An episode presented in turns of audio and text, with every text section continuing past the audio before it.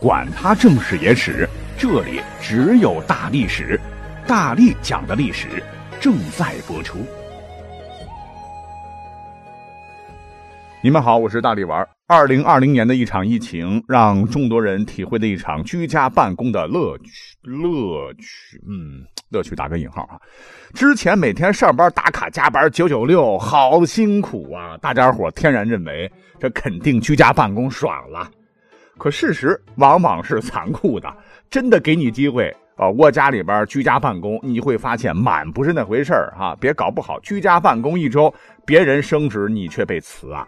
你想，吵闹的孩子喊你洗衣做饭的搭领，或者一会儿过来一会儿过来嘘寒问暖，问你肚子饿不饿的老爸老妈，甚至是小猫咪小狗狗，也时不时的会过来撒个娇。哎，光应付就得半天了啊！更要命的是，我看到网上有不少朋友抱怨，说家里没有办公区，只好抢了儿子的书桌来办公。有的说端着笔记本电脑窝在床上憋文案，一天下来这个腰酸脖子痛啊。有的说整理了半天才把梳妆台清空，放上电脑才发现还是办公桌好使啊。云云，外加谁家里不懒惰啊？玩玩手机发发呆睡睡觉，一眨眼大半天过去了，那效率。木有啊，那问题来了哈，如何才能摆脱居家办公的魔咒呢？好办哈，我觉得这事儿呢，可以从古人身上好好取取经。所谓是工欲善其事，必先利其器啊。想要居家办公，一个独立的房间太重要了。这个房间呢，现在可以统称为工作室。那各位啊，怎么地都得想办法嘎出来这块区域。那一般咱们家里面都有书房嘛，啊，古人的这个工作室大体上也就是书房，在以文为业，以砚为田，书房那就是古代文人们追求仕途的战场，奇文共欣赏，以义相与兮啊，也是他们消遣和休息的地方。那古人都比较文雅嘛，常常会给书房起个名字。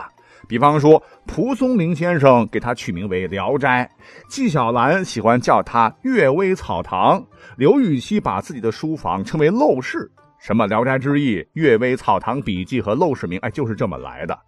因此呢，咱们很有必要啊，先给咱们工作室取一个贴切的名字，哪怕你是在卧室里办公，也要重视这件事儿。你像我取大力丸的第一个字儿，给自个儿摆满杂志的卧室全当书房吧。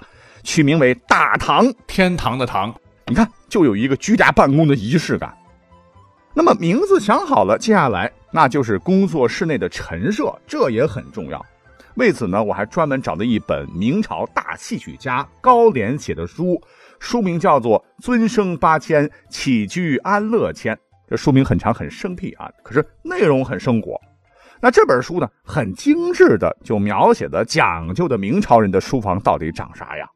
要知道啊，明朝的家具可代表着咱们中国历史上的最高水平。很多朋友我也知道，那都是明粉儿，明朝那些事儿啦，回到明朝当王爷啦，什么锦衣夜行啊，都很火嘛。明朝人到底咋生活的？明朝的风土人情到底啥样？经调查，明朝哎，竟然还是大家伙最想穿越回去的时代呢。所谓窥一斑而知全豹，哈！下面大力丸就带领大家参观一下明朝人家家户户必备的书房，也就是工作间，到底是个啥样。讲到这儿，插播一下下，正好有不少朋友私信我，问我节目之前经常提到的回到明朝当王爷，还有明朝那些事儿都讲的什么呀？到哪里买这些书啊？简单呐，各位可以在本期节目的介绍当中点击那个点我点我点我点我，那其实是一个购买链接，直达京东。喜欢的话可以下手。在互联网的时代下，我还是觉得翻看纸质书 更有感觉哈。那回到明朝当王爷，讲的是阴差阳错间，乌龙九世善人郑少鹏回到了大明正德年间。那是一个多姿多彩的世界，既有京师八虎的邪恶，又有江南四大才子的风流，还有大儒王阳明的心血。精彩的故事纷至沓来，国家和个人的命运就像历史长河中的一条船，因他的意外出现，这艘原本注定驶向没落的巨轮会不会偏移它的方向呢？读罢真是一叹三咏，一波三折。好了，不剧透了啊，各位去看好。咱们呢，接着聊。经过我这些日子深入研究，发现明朝人的书房大致呢可以分为奢华风和极简风两种风格类型。咱们先说啥叫奢华风，就是有钱人家不差钱儿呗。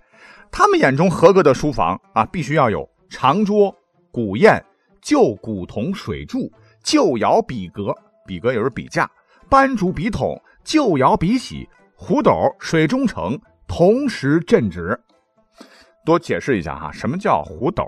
就是古人写毛笔字、画幅国画要裱起来，你得用到浆糊嘛，就是盛浆糊用的器皿，有铜制、陶制材料制成的，还有酒杯式、带足长筒式等多种式样。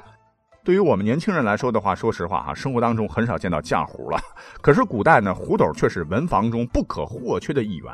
别看它就是个浆糊桶子，如今价格也不低的。你像前几年上海某次交易会上推出过一件清乾隆魏瓷刻花壶斗，成交价你多少钱？一百一十一点四万元，嚯，顶我现在住的好几套房子呢。我干脆住在壶斗里好了。为了让大家直观了解呢，我也放了几张胡斗和水中城的图片，可以围观一波。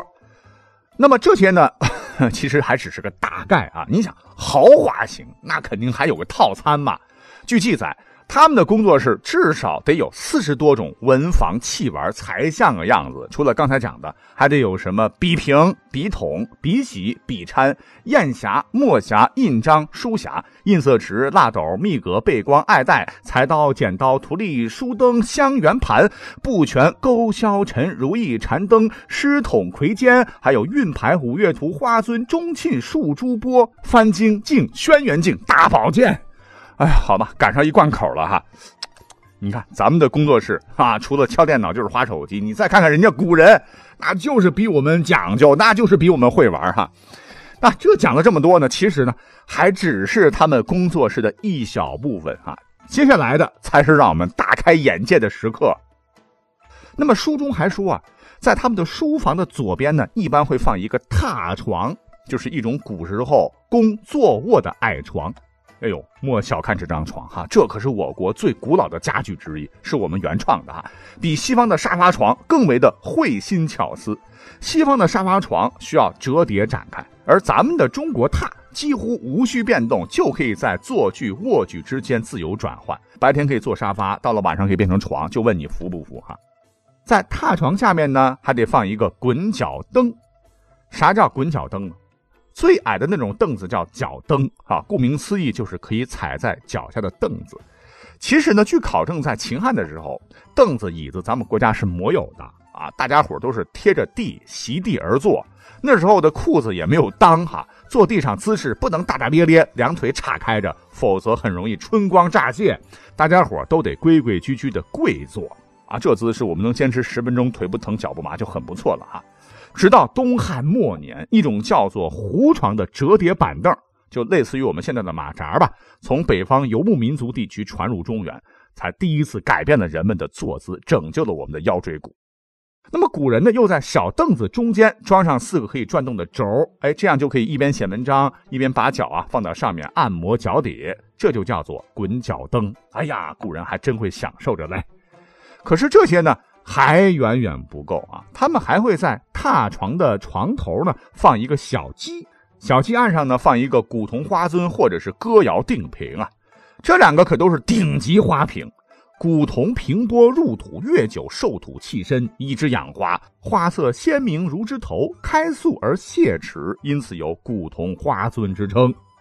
而歌谣定窑那是宋代五大名窑汝官歌君定中的两个嘛。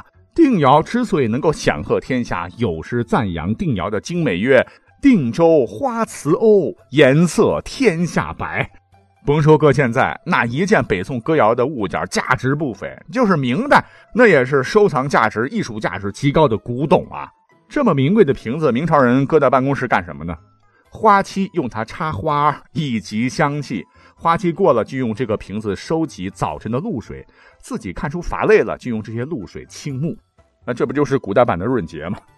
哇塞，你你你说说这生活小资啊！可是呢，这些呢还仍然不是全部。比方说字画还没说呢。根据《尊生八千起居安乐签》中说，书房中的字画最好是山水画，花木次之，禽鸟人物是不可以的。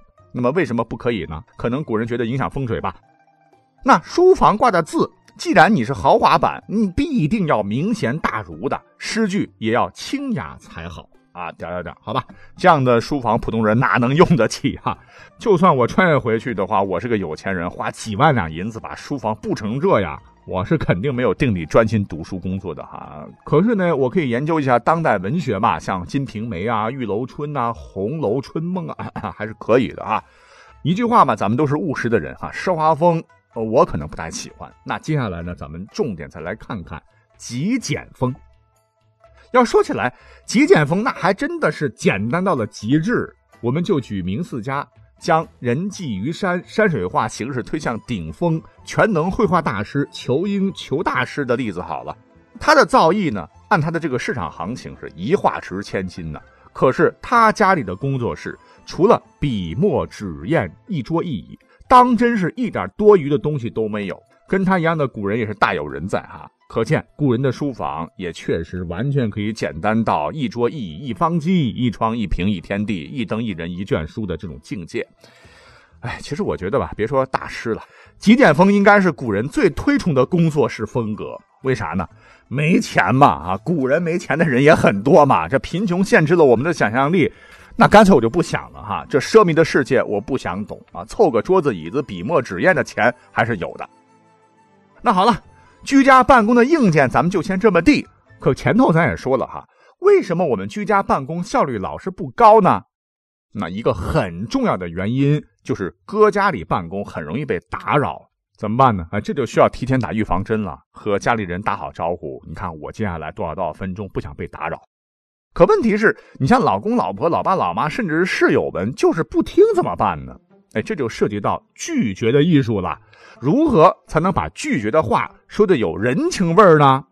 给大家举一个古代的例子哈，你看我们都学过汉乐府的民歌《陌上桑》吧？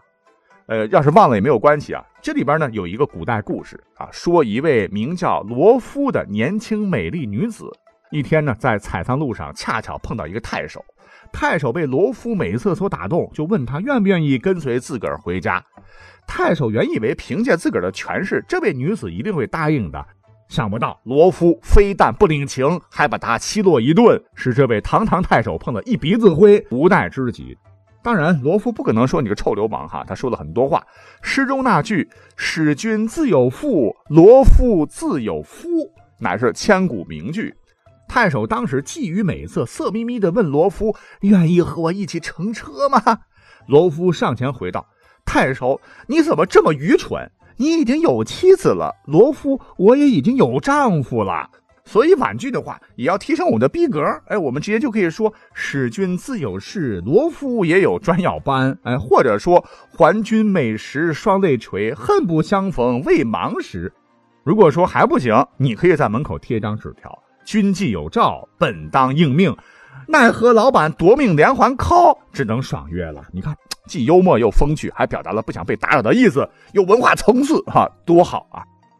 好了，现在工作室布置完毕，门口的小纸条也贴上了，一切凡间俗事都被隔绝在外。哎，是不是我们就可以专心的工作了呢？好像还差点火候啊！老爱摸东摸西，思想跑毛怎么办？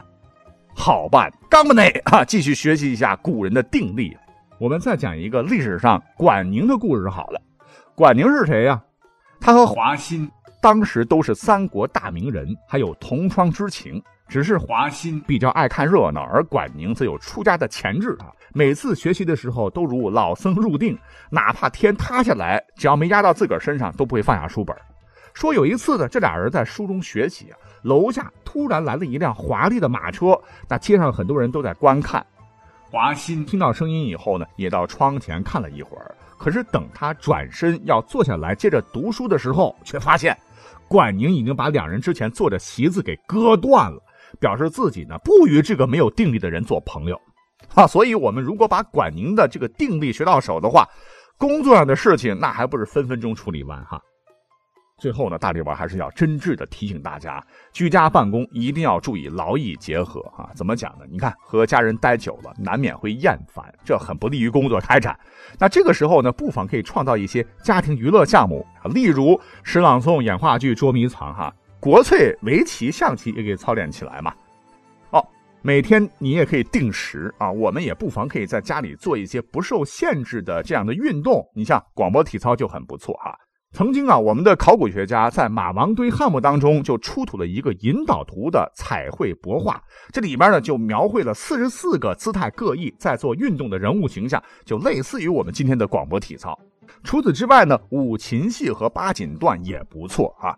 来来来，本期节目的介绍当中，我也把视频链接放上来了，大家伙赶紧来一套啊！那工作室布置好了，注意力集中了，没人打扰了，也不困了，工作这件小事儿，那还不是？到手擒来啊！好，祝大家居家都开心，下期再会，拜拜。